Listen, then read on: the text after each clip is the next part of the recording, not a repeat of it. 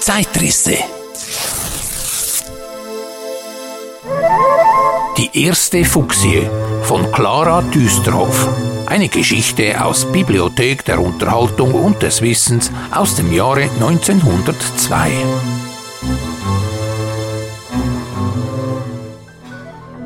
Es war im Jahre 1832. In einem der damaligen Vororte Londons lebte ein geschickter Gärtner, weit und breit bekannt als der alte Lee. Der führte eines Tages einen Freund auf seinem vielfarbigen, köstlich duftenden Terrain und in seinen wohlbesetzten Gewächshäusern umher und zeigte ihm mit berechtigtem Stolze seine mannigfachen Pfleglinge.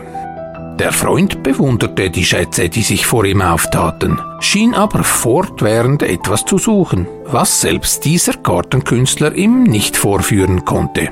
Zuletzt platzte er denn auch glücklich damit heraus. Was Sie mir zeigen, ist allerdings großartig, aber, aber so eine reizende Blume, wie ich kürzlich in Wapping gesehen habe, können Sie doch in Ihrer ganzen Sammlung nicht ausweisen.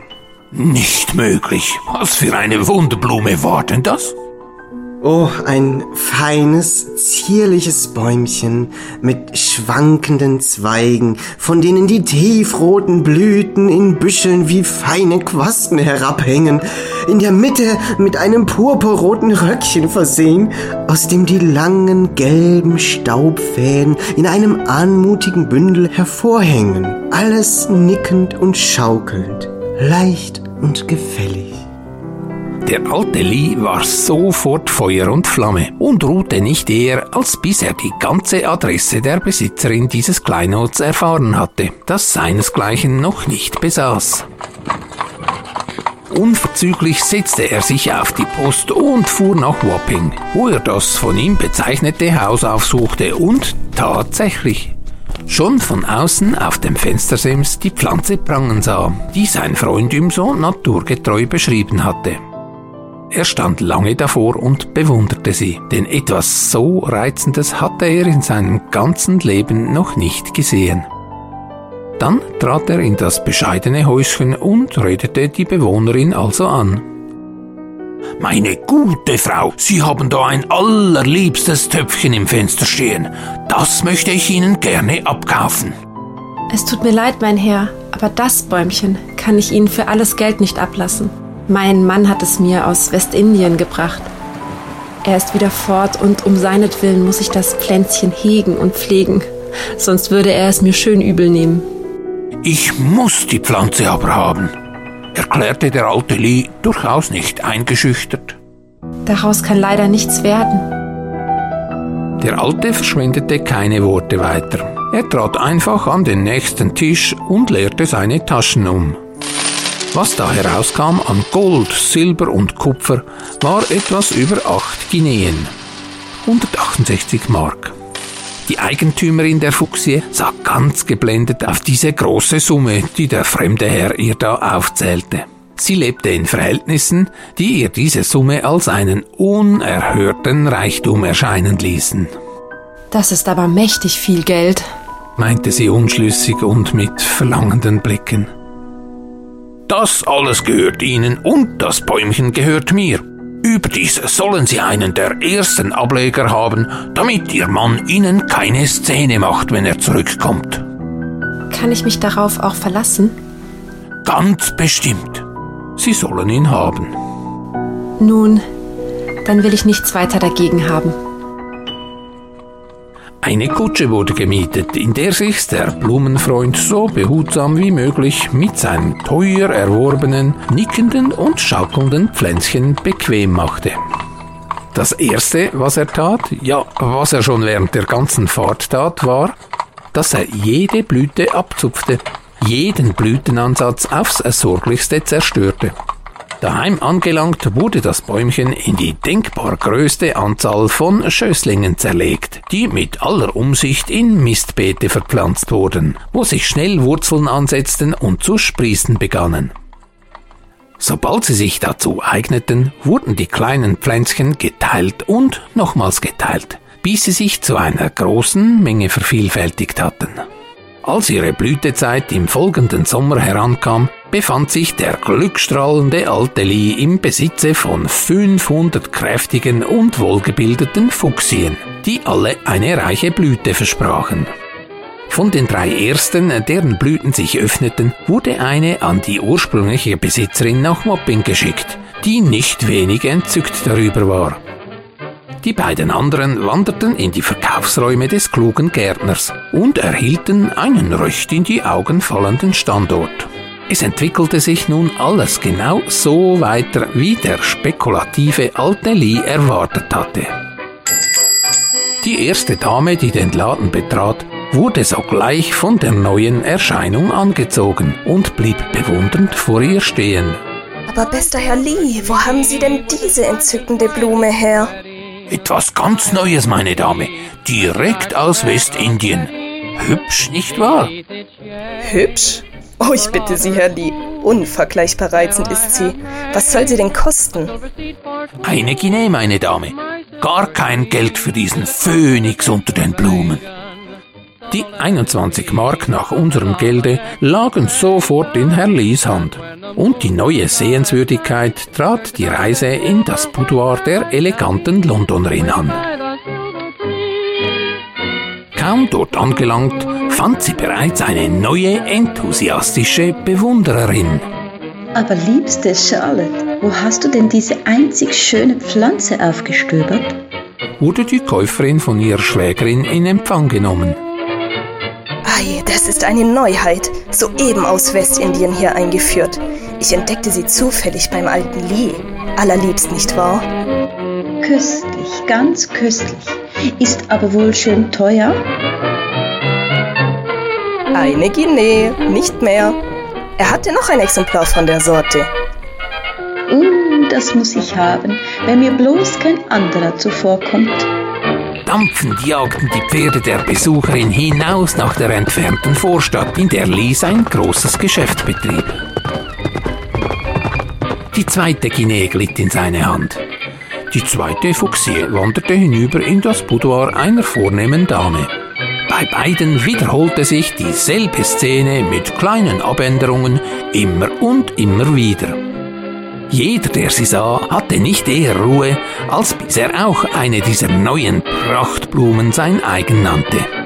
Der Gärtner brauchte sich um ihre Einführung durchaus nicht weiter zu bemühen, als indem er dafür sorgte, dass, wie zwei Fuchsien verkauft waren, zwei andere aus den Gewächshäusern nach vorn in die Verkaufsräume geschafft wurden.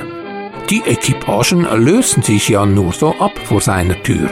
Die Guineen rollten in seine Hand. Die zierliche neue Blume hielt ihren Einzug in jedem Salon.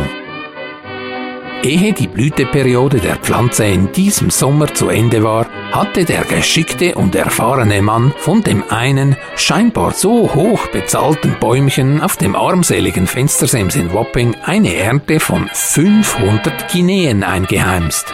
Und draußen auf seinen Mistbeeten trieb und sproste eine neue, noch ansehnlichere Kolonie, die ihm als Belohnung für seine Unternehmungslust und Sachkenntnis im nächsten Jahre einen noch reicheren Ertrag in Aussicht stellte.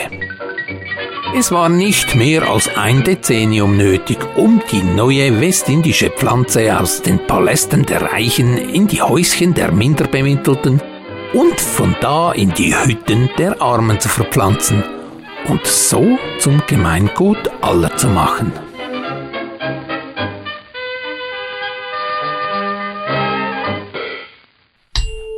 Wirklich amüsante Geschichte, die Clara Düsterhoff da den Lesern auftischte. Allerdings scheint sie fiktiv zu sein. Sie zeigt vielmehr auf, wie Marketing in alter Zeit in der Praxis bestenfalls funktionieren sollte. Nun fragen wir doch einfach den Fuchsien-Experten Helmut Waffenschmidt von der gleichnamigen Gärtnerei in Russikon im beschaulichen Zürcher Oberland.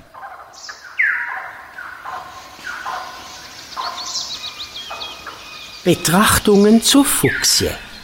Ein Missionar und Botaniker suchte in Zentralamerika um 1700 nach Chinin gegen die Malaria.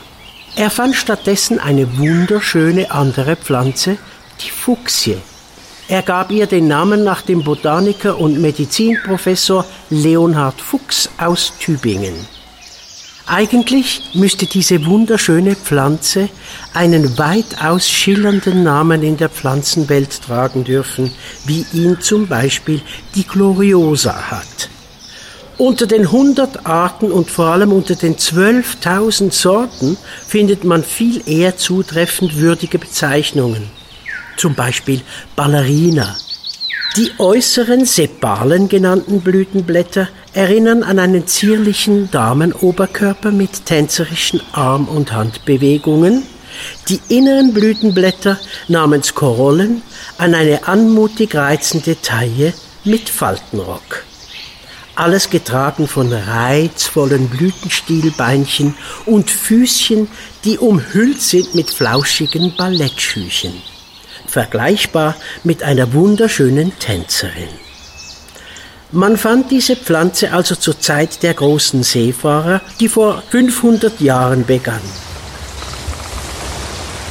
Dieser Entdecker waren inspirierte und vom Reisetrieb gepackte Menschen, wie es sie übrigens auch heute noch gibt. Fuchsia magellanica, eine bei uns winterharte Gartensorte, erinnert an den Seefahrer Magellan, der die Meerverbindung vom Atlantik in den Pazifischen Ozean, die Magellanstraße fand, die ihn zu den Gewürzinseln der Molukken führte. Damals wusste man noch nicht einmal genau, ob die Erde eine Kugel ist oder eine Scheibe.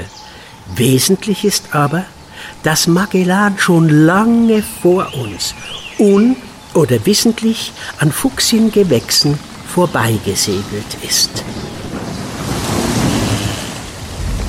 Die heutigen Gärtner verbindet mit der Fuchsie aber vor allem deren Verwendungszweck.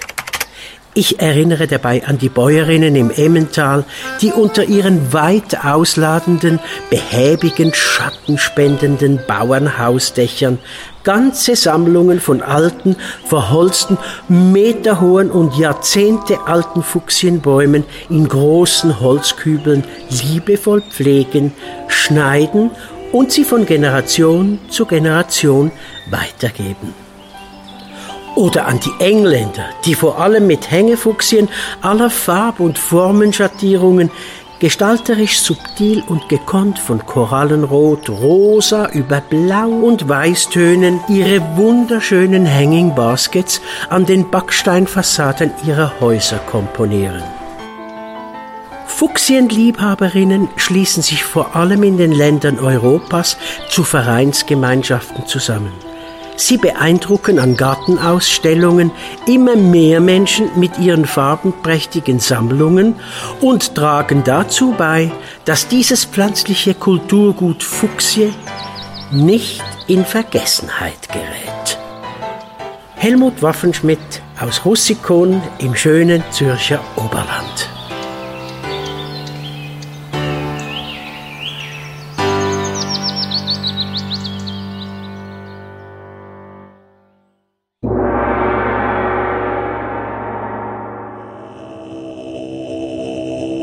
Neues Zitat aus der Gruserschen Poesie-Geheimschrift, das ausreichend Potenzial besitzt, um die Geschichtsschreibung nachhaltig zu verändern.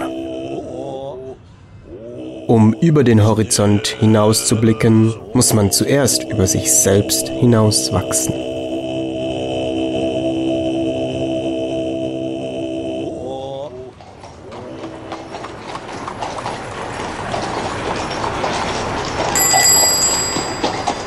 2022 an der Litfaßsäule ums Eck aufgepickt. Trübach St. Gallen, viertes internationales Teapot Race. Sonntag, 23. Oktober ab 13.30 Uhr. Wild gewordene Teekessel kämpfen um den begehrten Wanderpokal. Eine Veranstaltung der Vereinigung Steampunk Liechtenstein. Wetzikon, Lokalkunst, Ausstellung Galerie Kempner Tobel. 29. und 30. Oktober sowie 5. und 6. November. Bei trockenem Wetter Dampfkutschenfahrten mit Raffaelius Alva Gruser und seiner Smoking Laila. Infos auf lokalkunst.ch und raffaelius.com. Zürich Altstetten, 29. und 30. Oktober, internationale Schallplatten- und Tonträgerbörse im Theatersaal Hotel Spiergarten. Und zum Eintippen auf der Tastatur Ihres gebräuchlichen www-Informationsgerätes sarah-hermann.com buchparadies-ruos.com und waffenschmidt.ch Waffenschmidt mit Doppel-F und DT.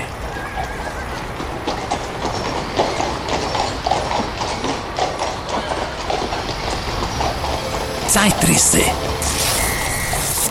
Mit den Stimmen von Don Quelle, Raffaelius Alva Gruser, Sarah Hermann, Evelyn Eisenmann, Rahel Medea Lang, Irene Treegarden und Helmut Waffenschmidt. Dankeschön, lieber Helmut, für deine begeisternde, erhellende Expedition ins Reich der Fuchsie.